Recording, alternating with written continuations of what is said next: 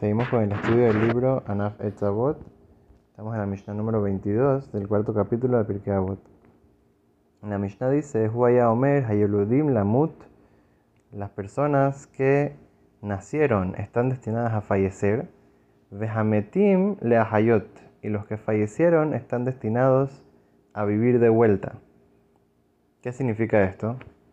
Entonces, eh, la primera parte se entiende, toda persona que nace está destinada a fallecer.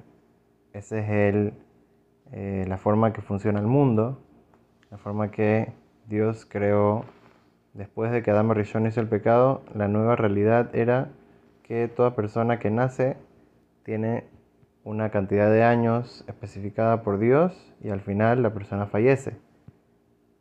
La segunda cosa que estamos aprendiendo en la Mishnah, y es un concepto muy importante en el judaísmo, no solamente eso es uno de los principios, de los 13 principios que trae el Rambam, que son los principios del judaísmo, es que va a haber Tehiyat Hametim, resurrección de los muertos. Inclusive que uno hubiera pensado, bueno, ya fue el fin, la persona ya vivió sus años, falleció, y ya su alma subió al Creador.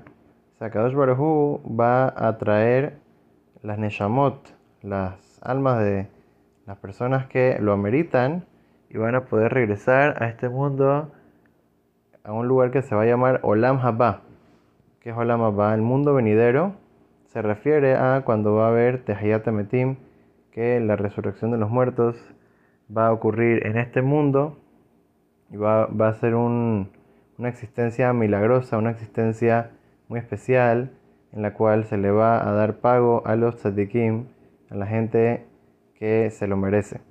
Ahora, una cosa muy interesante, dice en la Guimara, eh, dice que una vez llegó la reina Cleopatra de Egipto y le preguntó al sabio Rabbi Meir, dice la, la reina Cleopatra le pregunta cuando los muertos van a revivir, ¿cómo van a revivir? ¿Van a revivir con sus ropas? ¿Con la ropa que la enterraron? ¿Cómo, cómo van a revivir?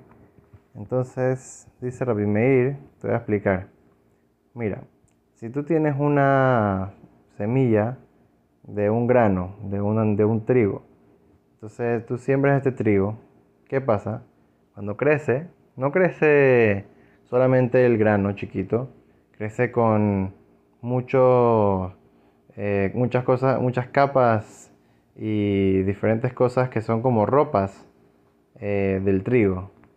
¿Ok? Entonces, si Dios puede hacer que un trigo chiquito, un trigo que es una comida, que es eh, una persona diría insignificante, y con todo y eso Dios lo hace que crezca con sus ropas, por así decir, entonces seguro que la persona que lo merece, que merece ser eh, regresado a este mundo, que merece regresar eh, su alma a un cuerpo de vuelta en este mundo para recibir una existencia especial, un pago especial, seguro que Dios lo va a mandar de una manera honrada y con ropas especiales y todo.